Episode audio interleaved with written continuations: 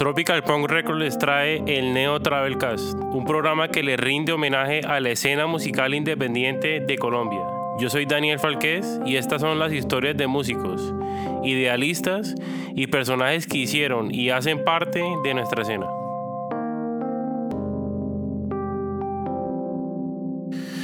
Hoy vamos a, a cambiar el formato un poquito porque se dio la oportunidad de reunir a las personas que hicieron parte del sello y pues vale la pena porque hace rato no hablábamos y pues para serles sinceros esta es la primera vez que, que yo hablo con Andrés sobre el sello. Entonces vamos a, a recordar y hacernos preguntas curiosas y pues eh, de antemano les pido disculpas por el sonido pero pues dadas las circunstancias esto fue lo, lo, lo mejor que se pudo hacer. Eh, bueno cuando yo, me mudé para Estados Unidos en el 2001 estaba muy inquieto con el tema de, sacar adelante a Emex, una banda que tenía en Cartagena y ahí fue cuando, cuando conocí a Mauricio.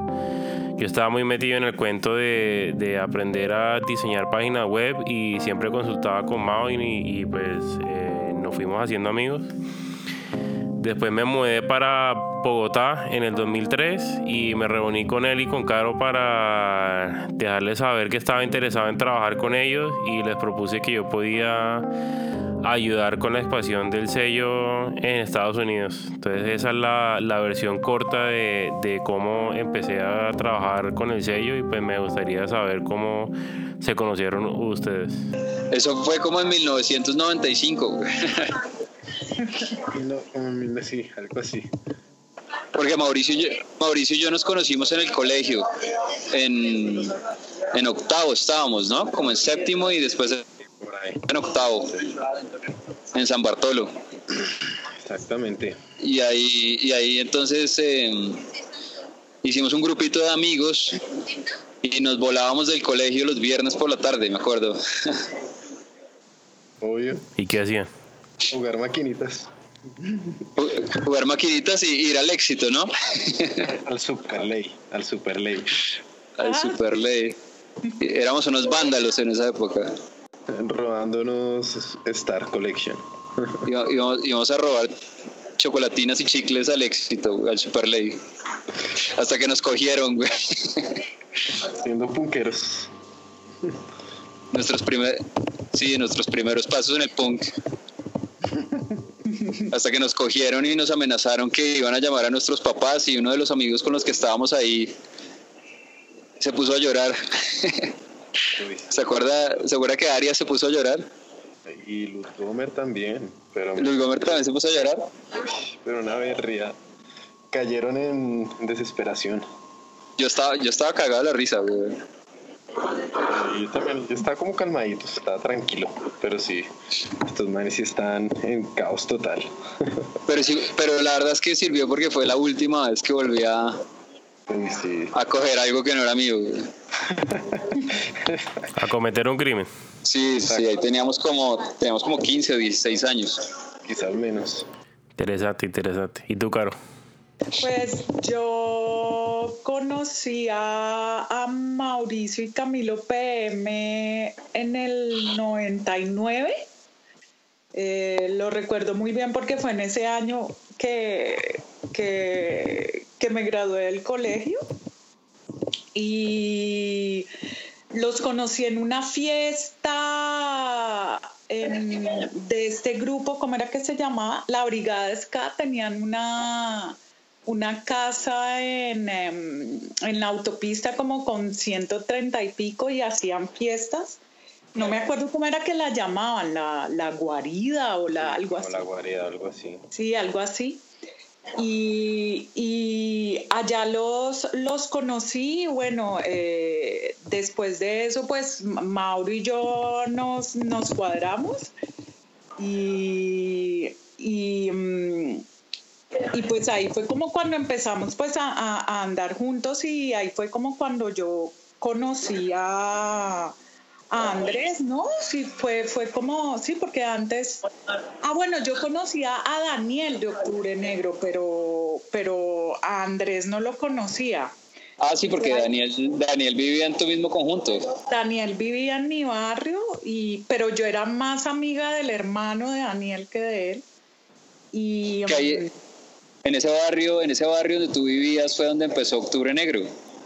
Sí, sí, sí, como que ahí era donde, donde ustedes ensayaban y entonces ahí fue que empezó como toda la movida de, de las bandas, pues porque Mauro pues, pues, pues tenía la PM y bueno, y Andrés estaba con Octubre Negro y pues era como todo el, el combo de las bandas, ¿no? Que se conocían pues sobre todo por el, por el colegio, el San Bartolo y también por el barrio, ¿no? Ahí en, en, en, Multicentro pues vivían como todos muy cerca y...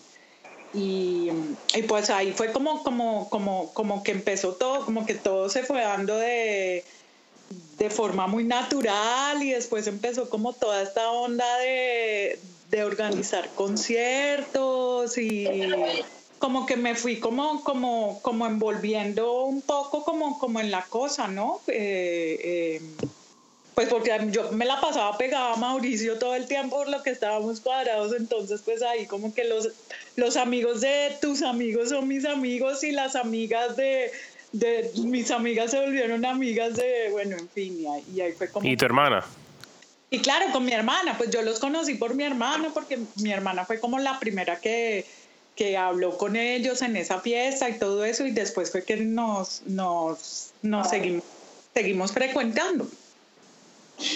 Pero yo tengo, yo tengo ahí un, un, un, lapso que no me acuerdo y es en qué momento nos, porque yo, yo estaba con Mauricio en el colegio, pero a mí me, a mí me echaron en octavo y yo me fui para otro colegio y cuando yo me fui fue que empecé a oír eh, punk y, y, ahí fue cuando nació Octubre Negro, pero cuando Mauricio y yo éramos amigos en el colegio no teníamos nada que ver con, con la música, todavía no conocíamos nada de lo que tenía que ver con, pues ni con NoFX, ni con Bad Religion, o esas bandas que era como lo que uno oía de primero.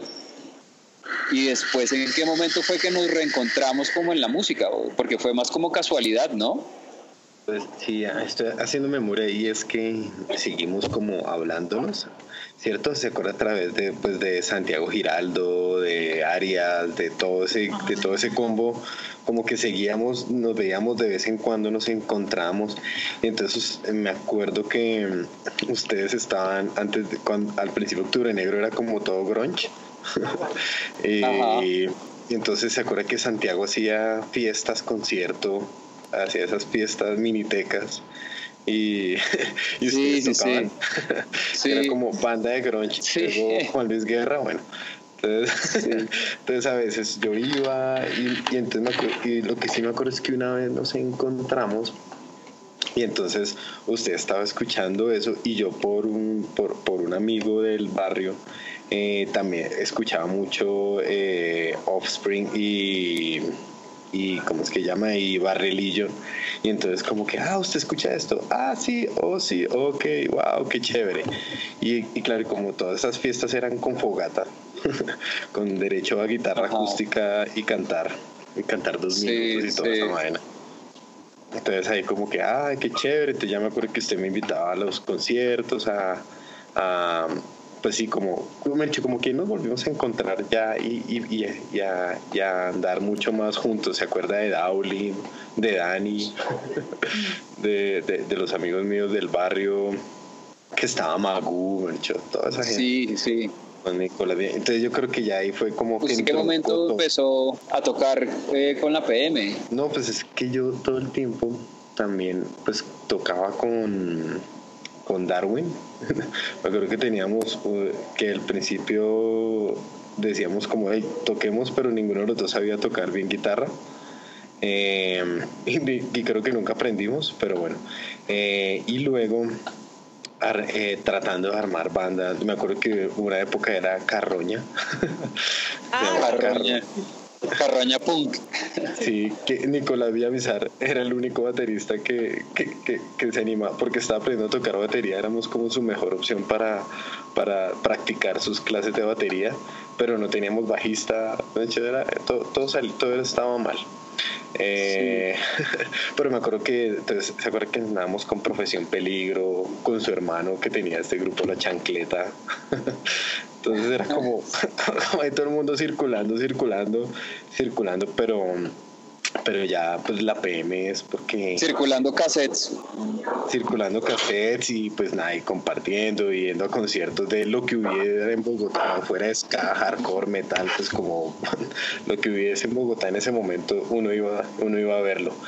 Em, pero sí ya o sea la PM realmente se forma es cuando llega Camilo Forero que lo conocemos por el amigo de un amigo de un amigo que como que queremos conseguir un baterista y entonces él entonces él dijo yo conozco un baterista que pero es como escucha corn corn y todas esas vainas ah. no importa lo que sea en ese momento lo que así sea rapero y entonces eh, entonces ahí llegó Camilo, y yo no sé Camilo cómo siguió tocando con nosotros porque él sabía por lo menos que era tocar, nosotros éramos muy malos, pero nada, ahí, ahí empezó y me acuerdo que sí, como que el momento como donde se consolida la vaina es cuando usted se acuerda que usted arma un concierto en el Gancho Records en, en Macondo, en el que más o menos como que a toda la gente que conocíamos, como, hey, toquemos. y, y usted más o menos invitó a todo el mundo a tocar como por intentar tocar, que me acuerdo que cayó en un día del padre, pero ese, yo creo que ese ya, ese ya es como el momento. Esa fue una de las primeras lecciones de esa época y es no organices conciertos en el día del padre o el día de la madre. Sí, lecciones duras, pero sí, ahí, sí, yo creo que ahí ya es cuando cuando ya, cuando ya la PM se llama la PM, cuando me acuerdo Profesión Peli, y tanta gente que tocó. ¿Se acuerdan? Sí, me acuerdo que ustedes tocaban con Ascasis, ¿se acuerda de Ascasis? Que eran los pioneros del punk por internet. ¿Ah, sí? ¿Por qué? ¿Por qué? Porque era el único man que sabía hacer algún, sabía hacer HTML en Bogotá. Entonces hacía, yo, yo, yo me acuerdo que yo le aprendí a él, yo lo llamaba a él y venga, enséñeme a hacer páginas por internet para hacer la página de Carroña en Angel Fire y todo eso. Luego me lo encontré a él y él resultó ah, ser profesor de matemáticas. Es como todo el recorrido antes de. Y, y, y, cuando ya veníamos tocando y tocando y empezando a conocer más bandas y todo eso, yo creo que ahí ya fue por la mitad de eso que, que, ya, que ya conocimos pues a, a Caro y a la Letis. Entonces ahí ya era el, el, parche más grande y más grande y se iban juntando todas las demás bandas, Focale, luego que Independiente 81, los Jackson, etc. Tuvo una época en que ser neo era más cool que ser ska, porque al principio era más cool ser ska. O sea, hasta las bandas de punk tocaban ska pero ya luego era como, como, como, que más cool ser neo y entonces muchas bandas de ska empezaron a tocar neo. Pero ¿En qué momento, en qué momento dijimos vamos a montar un sello disquero? yo, no me acuerdo, de esa, yo no me acuerdo de esa parte. Yo, yo, recuerdo, yo recuerdo un momento en el que creo que fue que se organizó un concierto y tocaban los Jackson. Y, y Juan Eduardo habló de, de, de, Tropical Punk Records. Él fue, eh, Juan Eduardo, el que eran los Jackson, el vocalista, ¿no? Sí y él, y él, y él lanzó, ese, lanzó ese nombre. Yo recuerdo, tengo el recuerdo así muy claro que estábamos con, con, con, Mauro en tu casa y estábamos en el cuarto y, y, como que ahí empezamos como a conversar de, bueno, que, que, que el sello, que qué nombre, porque se habían lanzado varios nombres. Ah, sí, sí, se había dicho varios nombres, no, no recuerdo los que los que se habían mencionado y de pronto Tropical Punk Records como que no, ese, ese, ese nombre es bueno y todo eso. Y recuerdo que Mauricio sacó, sacó un pedazo de papel como, un, como una tarjetita y comenzó a dibujar eh, un muñeco en el estilo de los Simpson con, con, una camisa y todo y e hizo como el primer logo de Tropical Records. Yo tengo, tengo el, el no, el Niquito fue posterior. La imagen súper clara de, de eso. Horacio. Horacio. Sí, Horacio. Y ah, porque incluso, incluso me acuerdo que alcanzamos como a hacer una votación o algo así por, sí, una, una votación. Sí, una, votación. Sí, el ¿Ah, otro día le contaba, ah, sí, sí, pues bueno, que se va a acordar, pero, pero entonces en el Neoforo, se acuerda que todo el Neoforo era el punto virtual de reunión entre semana, entonces que no, que hay que hacer un sello, que vamos a sacar un nombre, la gente propuso nombres y luego se, se hizo un tarjetón y la gente entraba a un concierto y la gente votaba por su nombre favorito. Ah, sí. ganó Tropical Punk Records. No joda, yo no acordaba de eso. Lo primero que hicimos fue grabar el Neotravel Kick, ¿cierto? Pues fue, sí, mejor creo que el, o sea, el, el, y el otro día que yo hablaba con Daniel, era que, dicho, como que hay que hacer un sello, pues como para, como usted antes siempre quería grabar y su obsesión era como ser productor de música, entonces como, o sea, usted tiene adentro toda la vida. Sí, es que no quiero, tener un sello, bueno, está bien. Entonces, venga, hagamos el sello, pero pero entonces algo que pasó es que yo me acuerdo y lo tengo muy presente que le dijimos a gente de las bandas como hey todos hagamos un sello entonces yo me acuerdo puntualmente que, que estaba Luis Felipe de Independiente, estaba Lucas de, de, ah no, Luis Felipe, estaba eh, alguien de los Jackson, no me acuerdo eh, Juan Eduardo y Piwi. Uno de ellos sí estaba eh, Gustavo de Pocaley, estaba Yogi de eh, Jorge de Fórmula 4 y todos íbamos a hacer el sello y al final todos salieron, pues no, no, no salieron con nada y por eso quedamos los tres, como bueno, está bien. Sí. todo el mundo se le invitó y, nada, pues sí, tenían otras prioridades o de pronto como que solo les gustaba pasarla rico y ya. De hecho, ya era mucho ensayar, mucho trabajo. Sí, sí. Ay, pues era trabajo, ¿no? Pues la, la vuelta. Uy, eso era harto trabajo. Es que cualquier cosa que uno quiera hacer en la vida es mucho trabajo. Bueno, y al comienzo, ¿cómo era la dinámica entre los tres? O sea, ¿cómo, cómo manejaban las ideas y todo eso? No, yo creo que como nadie sabía nada y todo el mundo tenía ganas, pues todas las ideas eran bienvenidas. Pero sí recuerdo que entonces lo primero fue como, ¿qué hacemos? Y entonces, no, pues hagamos una compilación. A lo listo. Entonces me acuerdo que Andrés dijo, yo conozco un sello buenísimo que se llama, ¿qué? Un estudio de grabación buenísimo que, que era el, este, el del, ¿se acuerdan los que, eran como dos manes? Un calvito chiquito con bigote y otro que era como el ayudante.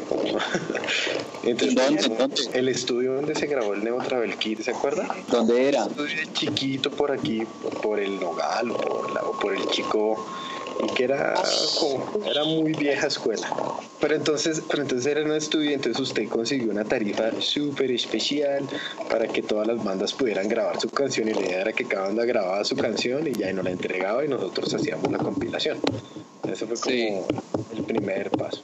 Y lo segundo, pues era como, uy, metámosle bandas internacionales para que se vea como el punkorama o algo así. Y ya. entonces todo el mundo lo que sí me acuerdo es que para convocar las bandas, pues como en, internet no había la tecnología de hoy, eh, yo tenía el libro ese de Book Your Own Fucking Life, eh, que era como el ah, directorio de todas las bandas de punk del planeta. Y, y, entonces empezamos a escribirle mails a todos a ver quién caía y a todos los sellos discográficos y llegó, llegó de todo lado, de todo. Unos respondían, otros no. Y me acuerdo que los de Lobster Records sí fueron como, uy, te mandamos todos los discos y pon lo que quieras. Y no nos mm. importa. ¿Y? Sí, y ya.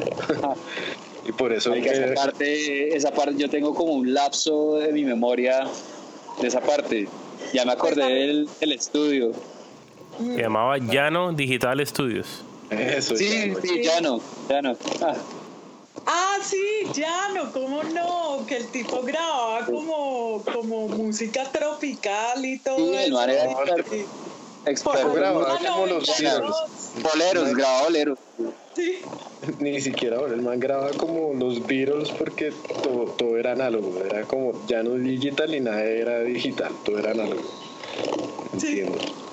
Y em, ahí había también mucho, como que siempre estaba el modelo de las bandas de Estados Unidos, ¿no? Pues las, las compilaciones como el Punkorama, las compilaciones de, em, de, de, la FAT, estaba... Mm, eh, Epitaph también como sello independiente, pues por ejemplo, para mí ese era como el modelo, ¿no? Era como, como el sueño, como llegar a tener el, el, el Epitaph colombiano.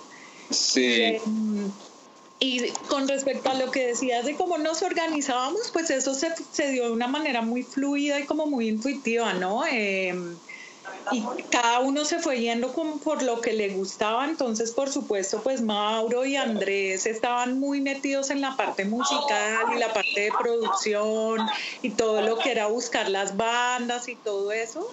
Em, em, Mauro también muy metido en el cuento del diseño y todo eso, él pues en, cuando, cuando hicimos el Neutral, creo que ni siquiera te has graduado todavía y, y, fue así como, como lanzarse de una a, a, a, votar ideas sobre eso.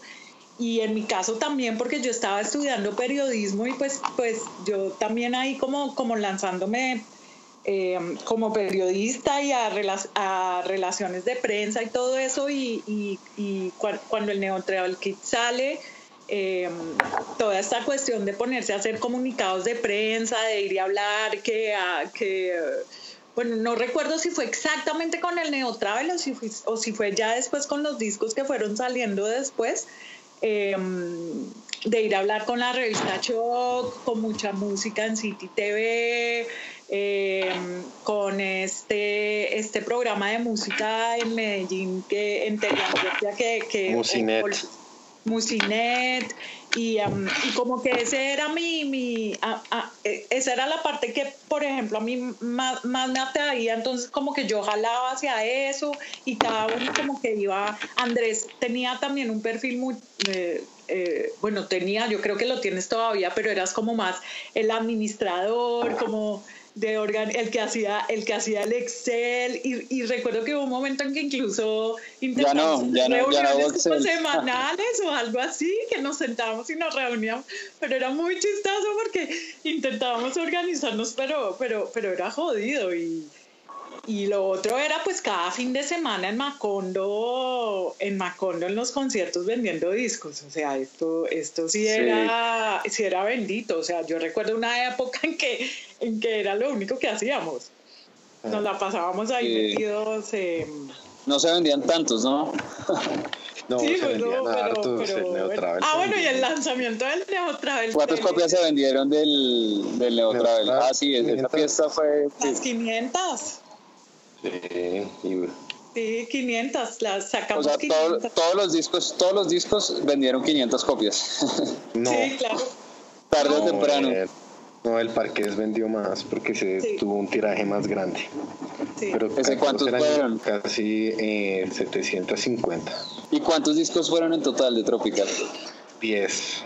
10. Bueno, Andrés, de esos 10, tú estuviste en 4. ¿En qué momento decides salirte del sello? Cuando el papá lo regaña. Sí, el papá le dijo, póngase serio, weón. Yo me acuerdo que era porque usted empezó a estudiar en administración. Le dijo, voy a ser músico. Y yo me imagino que lo sonaron. Yo empecé a estudiar ingeniería, ingeniería electrónica primero. Después música y después administración. Ah, Pero sí, no, no sé, en esa época como que mis prioridades cambiaron y de hecho no solamente me salí de Tropical, sino me salí de Octubre Negro también. Yo no me acuerdo cuándo te fuiste tú de Tropical. Sí, un día dijo como, ¿saben qué? Me abro. Sí, esto, no, esto no me da sino, esto solo me da pérdidas, No me dio el Excel, No, mentira. No, porque yo creo que desde el comienzo nunca hicimos esto pues como con la intención de, ganar dinero. Tal vez ese fue un error. Debimos haberlo hecho un poco pensando más en negocio porque pues realmente nunca fue negocio, realmente siempre apenas cubría los gastos de, de sacar discos y de pronto de hacer un concierto, un lanzamiento, pero, pero nunca hubo excedente de dinero. No, nunca. No, y sí, y todo se reinvertía para mejorar, o sea, para grabar mejor, preproducir más, hacer mejores artes, nunca para pagar fotógrafos, como cosas chéveres, nunca para, o sea, sí, sí, daba plata, pero pues, no pero, pero, no daba, pero no daba suficiente plata como para que nos pagáramos un sueldo o repartiéramos utilidades o algo así. Nunca. No. no, nunca. No. Con 500 discos, no. Ni para que... el perro caliente, Además que, además que creo que en esa época, yo no sé si nos faltó visión o qué, pero pudimos haber desarrollado muchos más productos y muchas más, muchos más eventos y muchas más cosas.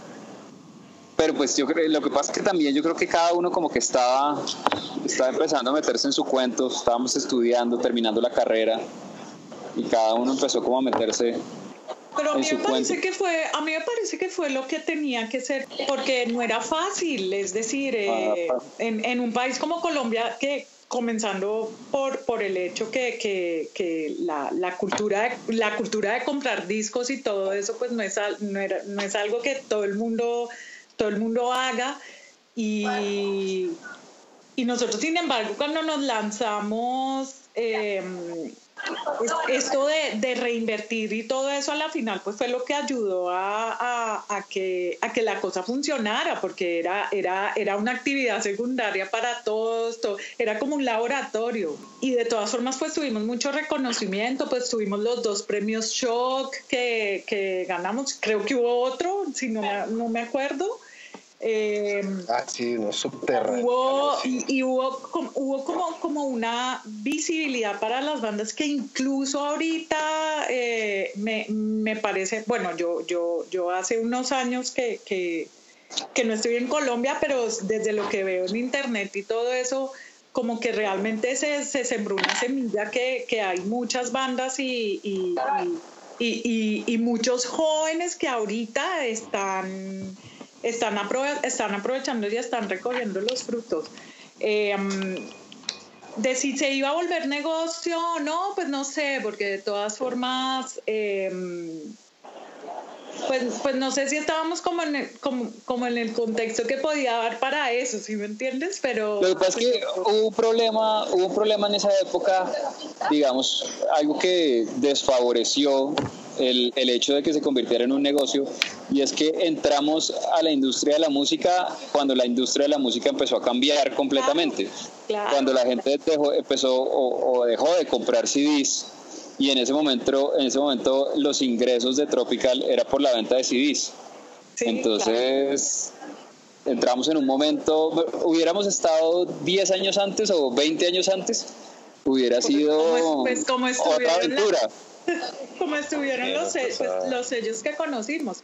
Pero incluso mm, también hubo malas decisiones, ¿no? O sea, para mí, por ejemplo, yo creo que, que, que, yo la cagué cuando, cuando comenzamos a, a, pensar en, en, crear un auditorio y que nos metimos en el cuento del auditorio ese ahí cerca, cerca a Unicentro. Eso fue la, eso ahí ahí, la cagamos porque ese sí era un terreno en el que, en el, que ninguno conocíamos y pues bueno, ahí, la cosa fue complicada y, se perdió dinero y, y, se, y se generaron muchas tensiones.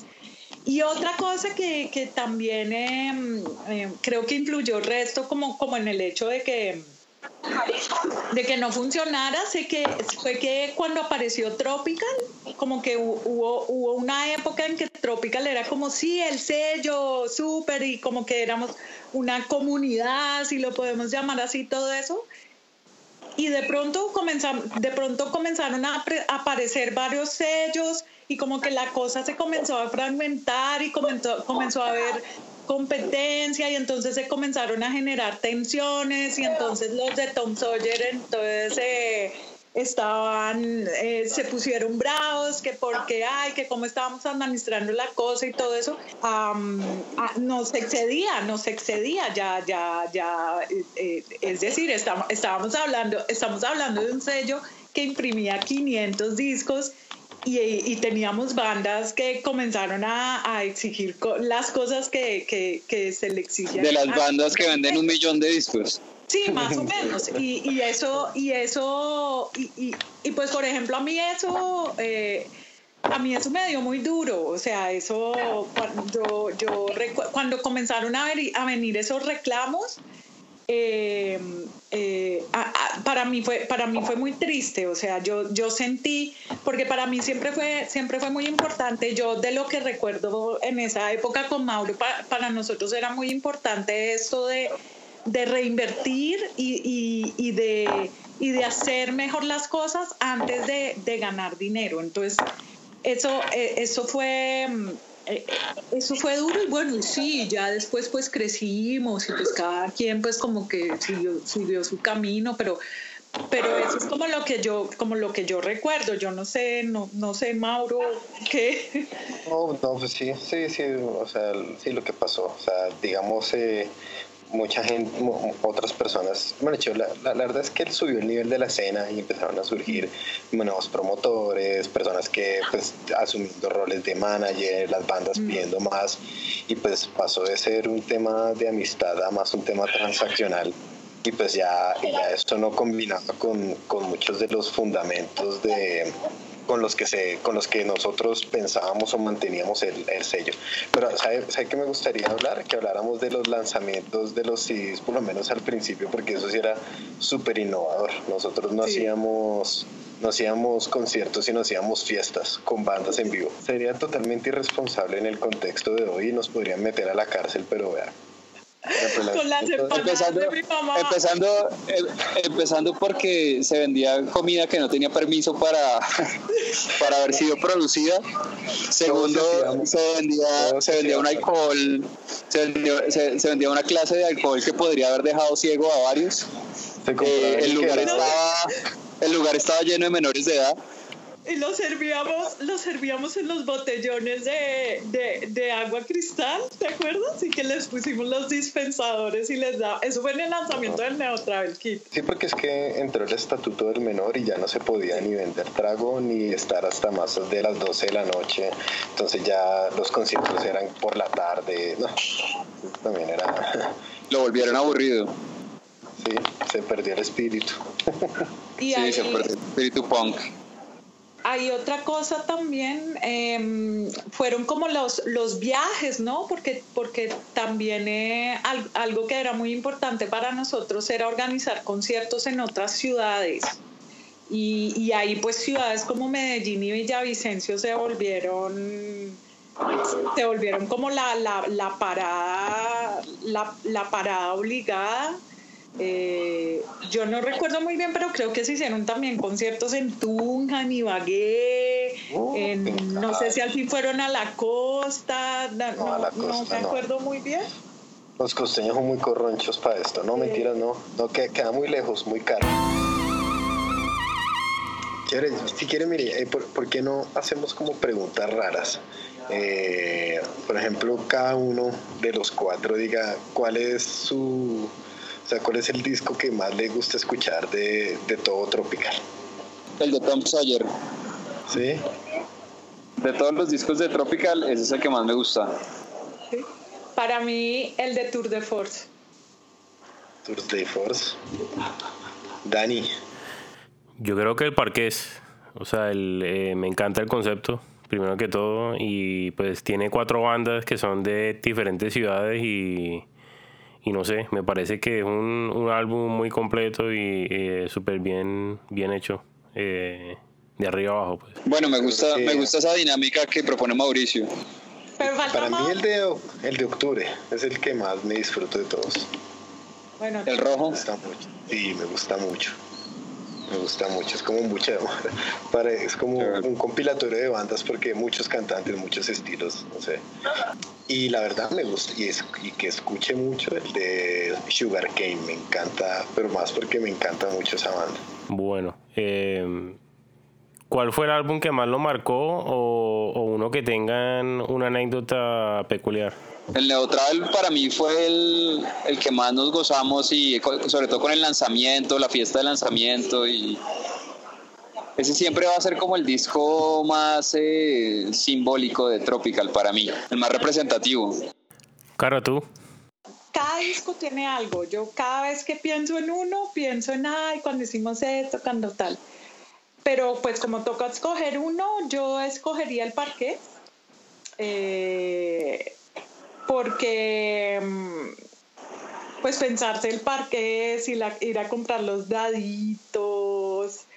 Sí, eso fue una eh, chimba. Hicimos hacer, hacer los CDs aparte, tener las cajas aparte, los artes aparte, sentarnos a doblar los artes, a meterlos en las cajas, a meter los daditos y que estábamos todos involucrados en eso Eh, ese, disco fue súper creativo. Fue súper creativo ese disco. Yo creo que ese, ese era la cúspide, la cúspide. Ese, ese fue un momento, un momento ahí, ahí todo andaba bien, o sea, fue, un momento muy chévere. Hay algo, hay algo que a mí me gustaba mucho de Tropical y era ese factor que, que le agregaba Mauricio como a todas las producciones, como ese factor de creatividad, de diseño, que en ese momento era, era un gran diferenciador. En ese momento pues nadie más hacía eso. Ah, no, nadie. ¿Y Mauro cuál es? Yo creo que, uy, que es que no, lo Es duro escoger. Pero yo creo que he hecho un disco que me marcó por, por, las expectativas tan altas y por todo el tiempo y dinero que le invertí. Y sí, o sea, que le invertimos y toda la cabeza y como tratar de hacerlo lo mejor posible eh, en el peor momento del mercado fue el de Tour de France. Me marca, me marca mucho porque fue difícil llegar a un acuerdo con ellos. Pues, no, no, por ellos, porque ellos son los mejores amigos, sino más por, por, por toda la situación que se daba de, de, de muchos ellos como ya una competencia entre ellos porque hubo preproducción, hubo eh, producción, hubo mezcla, hubo casi que todos los procesos que, que, debería tener un disco, entonces para mí fue gran realización. Me parece que Tropical jugó un, papel muy importante porque no solamente, no solamente le dio un gran impulso a la escena en ese momento, eh, y realmente fue como una chispa que al final se volvió en eso que usted dice, como empezaron a ver más, más sellos, más gente involucrada y realmente fue como una bola de nieve que tenía energía y que empezó a pues a mover no solamente al público y a las bandas sino a otras personas a que también se movieran alrededor de la escena. Bueno, el año pasado empezamos a reactivar el sello de una manera pasiva para decirlo así. Y bueno, estamos relanzando los álbumes y me parece que es importante dejar el legado del sello porque es importante para, para las bandas, para los músicos, para la escena, para nosotros y bueno, de alguna manera para el país porque de alguna manera cuando se habla de punk en Colombia, Tropical Punk eh, eh, es tema de conversación. Entonces quería saber para ustedes qué significa el sello hoy en día y qué esperan de él. ¿Quién empieza? bueno, voy yo entonces, si quieres. Bueno, personalmente yo llevo molestando a Amado desde hace años, o sea, prácticamente desde, desde que terminamos con el sello. Y eh, yo le decía más o menos cada dos años que hiciéramos algo, lo que sea, o sea, si fuera a tener la página arriba.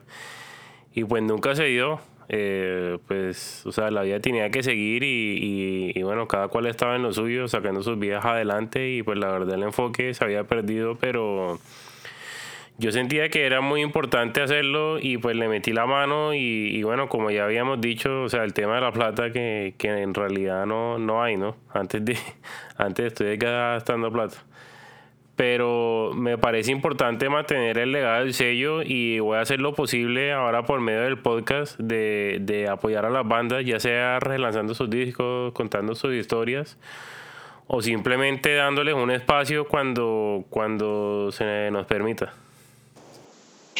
A mí me parece, a mí me parece que, bueno, yo personalmente respondiendo a la pregunta, realmente para mí Tropical, pues es un gran recuerdo de mi vida, pero pues digamos que en este momento no, ni, ni tengo intenciones ni, ni ningún plan de, de, hacer nada con Tropical, pero pues para mí siempre es, es, algo que va a estar en mi corazón y que cualquier cosa que pase con Tropical, pues eh, yo voy a sentir que de alguna otra forma eh, es, una parte, es una parte mía, eh, así esté solamente en mi corazón pero mm, a mí me parece que hoy en día si uno va a manejar un sello disquero o algo que tenga como esté dentro de este contexto, hay que reimaginárselo completamente desde ceros.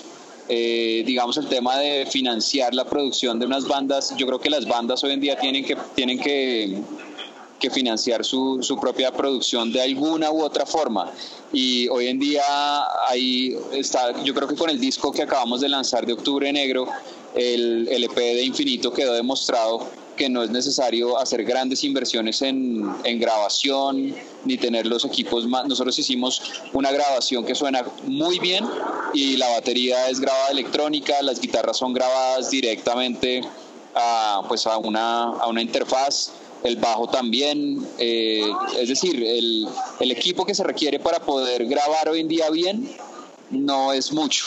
Entonces, creo que es cuestión como de que las bandas realmente quieran hacerlo y, y, se apoyen de alguien, digamos, que tenga un poco de conocimiento en el manejo del tema, en el conocimiento de la mezcla o algo así, pero no es como que toque meterse en un estudio de grabación para poder sacar música. Ahora, que si uno quiere sacar música un poco, eh, de pronto un poquito mejor, pues, y tiene el dinero para hacerlo, tiene varios millones de pesos, pues obviamente, pero, pero lo que quiero decir es que no tener dinero para meterse en un estudio de grabación no es una excusa hoy en día para no poder sacar música al aire. Y creo que eso hoy en día es una obligación o una responsabilidad que le corresponde más a la banda que a, que a el sello isquero.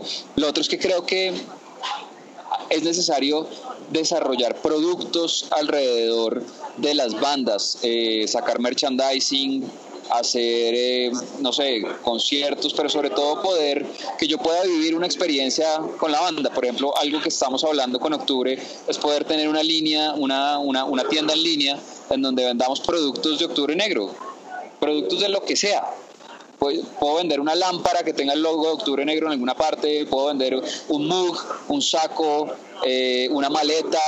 Entonces creo que lo que hay que pensar es cómo puedo integrar la vida diaria de las personas con mi banda y con, y con la música de la banda. Entonces, por ejemplo, yo podría, si la gente usa maletas para ir a la universidad, pues de pronto puedo tener, venderles esos productos que necesitan para su vida, pero que están integrados con la marca de, de la banda. Entonces creo que el negocio de la música ya no se trata de vender música, sino se trata de cómo hago para que mi, para que mi banda, para que mi música pueda estar integrada en la vida de las personas. Obviamente estar en las plataformas es, es muy importante, pero y, generar, y generar acciones en donde se pueda traer y la atención de las personas. Entonces, por ejemplo, el tema del podcast, por ejemplo, una, una muy buena forma de revivir ahorita Tropical es armar el, el podcast, pero tiene que ser una cosa consistente. Todas las semanas un nuevo podcast con entrevistas de otras bandas, presentándola. Sería chévere, por ejemplo, que en el medio de esta entrevista hubiera música, por ejemplo. Entonces, eh, bueno, vamos a oír lo último de Octubre Negro, por ejemplo, o vamos a oír lo nuevo de la PM, o de cualquier otra banda lo que, lo, que está haciendo. Es decir, toca combinar la música con, con, la información, con el contenido, como estamos haciendo acá, y con artículos que de pronto sea lo que se venda eh, en, vez de lo que reemplace la venta de discos, por ejemplo. Correcto, correcto. Todo eso viene para que sepa. Es un proceso. sí, ya lo puso Chévere. Por ejemplo, Tropical, por ejemplo, Tropical podría también tener una, una tienda en línea en donde se vendan muchos productos Tropical. Cosas chéveres. Qué sé yo, portavasos, eh, unos termos. No sé, yo tendría, yo compraría bueno, listo, tengo el primer cliente. No, yo, para mí, ahorita mi intención es eh, que no, que que como ya la gente no, no tiene MP3 y no, tiene, no escucha CDs, que toda la música que produjo Tropical Punk Records, directa o indirectamente, esté disponible para todo el mundo, que no se pierda el legado. Eso es para mí lo más importante porque significó y significa cosas para gente en su, en, en su vida, o sea, empezando por quien la compusieron y la tocaron. Eh, pero también pues para, para muchos fans, hay canciones que las personas dicen como yo le dediqué esta canción a, no sé, a mi papá, a un amigo, esta canción me ayudó en un momento difícil, bla, bla, bla, eso es, eso para mí eso es lo más importante, que no muera el legado. Total. Sí, pues, pues para mí, para mí Tropical Records es eh, es, es, es, una etapa cerrada, es, es un, un, muy bonito recuerdo, un, un gran aprendizaje eh, para toda la vida. Y, em, y cuando pienso en, en Tropical hoy, es, más sí, como, como en, en esta cuestión del legado y, todo esto de, del podcast, de, de volver a, de, de, publicar las canciones, de ponerlas en la web y todo eso, eh, hacerlo sobre todo para la memoria, porque de todas formas eh, es la memoria de una época, es, es en esas letras pues hay, hay, hay muchas cosas de, de, de, lo que de lo que nuestra generación vivía en ese momento, nosotros pues en una ciudad como Bogotá, en un país como Colombia, bueno, en fin, ahí están pues esas preocupaciones y todo eso. Eh, y, y, así me parece bien. Eh, y, sin embargo, es algo pues que, que, pues que está conmigo, es, es, es, es, mi gran orgullo también, es, mi gran orgullo y, y pues qué bonito que, que, que, las, la, si la escena se está reactivando y todo eso, pues que, que se vuelva eso con, pues con cariño y con respeto, ¿no? De, por, por, por esa gente que fuimos nosotros que pues la, la guerreamos al principio con, pues, con todas las bandas en esa época. Y, y ahí pues, pues eh, eh, eh, muy agradecida pues contigo, Dani, pues que tengas esa iniciativa. Yo personalmente ya no escucho ese tipo de música, oh, lo siento, pero eh, eso, eso, pues, eso quedó en Colombia, ni siquiera me pude traer los CDs, ¿me entiendes? O sea, eh, y pues yo, yo, yo ya pasé, pasé esa página y pues qué que, que, bonito pues que, que, que, esté, que esté reviviendo eso, pues. Venga, venga para, para cerrar, les lanzo la última pregunta, una pregunta ahí chévere. Eh, si hubieran podido grabar una banda de las, de las de la escena colombiana, un disco que le faltó a Tropical Boom Records. La Rebeca. La Rebeca. Uno que le faltó. Yo, el de los Jackson. Que me ah, ah sí, también. chistoso. Yo tengo una. Mm, Di. Y se lo agradezco a, a Koala, ¿no? Eh, alto Asalto, me parece muy buena banda. Ahí se ganó. Alto Asalto. Ah, eh, ¿cómo se llama? Eh, de pronto esta, ay, es que ya no me acuerdo, en el parque, ¿cuáles eran las bandas que estaban? K93, Tour de Force, Popcorn y 911. 911, nosotros lo grabamos, ¿no? Uy, K, 93 también hubiera aguantado. Ah, sí, K93 también. también. quedó en el parqués. Cuenta por qué quedó en el parqués. Bueno, sí, bueno, sí, están grabados, tienes razón. No, entonces yo me iría, yo por los Jackson. Yo me iría por los Jackson también. Pues es como la banda del parche que faltó. No, faltaron muchos, pero, pero sí, a mí puntualmente me parecían muy, muy divertidos. Muchachos, estoy, estoy en 1% de batería y no quiero que se me acabe la batería antes de agradecerles muchísimo y me alegra mucho haberlos visto y haber hablado con ustedes y ojalá que podamos hacer una, una segunda sesión o, vernos. Nos avisas, Caro, cuando vengas para que nos veamos fijo. aquí son bienvenidos, mi casa es grande y, y bueno. Manden los pasajes. Bueno, y eso es lo que pasa cuando reúnes al equipo de Tropical Punk después de muchos años sin hablar. Eh, ya estaremos planeando la segunda parte de la conversación para seguir recordando y contarle más anécdotas. Em, bueno, les recuerdo que se pueden suscribir al podcast en iTunes, Stitcher, Spotify y, y otras plataformas para que siempre estén al tanto del episodio más reciente. Simplemente busquen Neo Travel Cast en su plataforma de podcast favorita y si no la encuentran, déjenos saber. Eh, nos pueden mandar un mensaje por redes sociales o también nos pueden mandar un mensaje por nuestra página web. Eh, a, su misma vez les agradezco que nos dejen una reseña en su plataforma favorita porque eso ayuda a cualquier persona que esté interesado o interesada en el contenido del podcast eh, mucho más fácil. Ustedes también pueden pueden entrar a nuestra página web tropicalpunk.com, eh, ya que usamos la página como una guía para todas las cosas eh, del sello. Eh, ahí tenemos los links del catálogo para que los encuentren en su plataforma digital favorita. Por cierto, quiero aprovechar para dejarles saber que ya está disponible el parqués y pronto vamos a estar lanzando los, los demás discos del, del catálogo.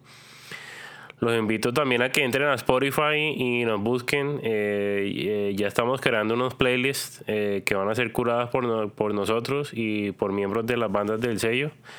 tenemos una en este momento que se llama Esenciales de Tropical Punk Records y este playlist incluye las canciones más importantes de, de cada disco. Entonces síganla porque a medida de que vamos añadiendo eh, los álbumes, vamos a estar añadiendo más canciones al playlist. Eh, y bueno, y a medida de que vamos relanzando el catálogo, eh, pueden estar al tanto de todo. Entonces, de nuevo, les agradezco el apoyo y espero que estén cumpliendo todos sus sueños.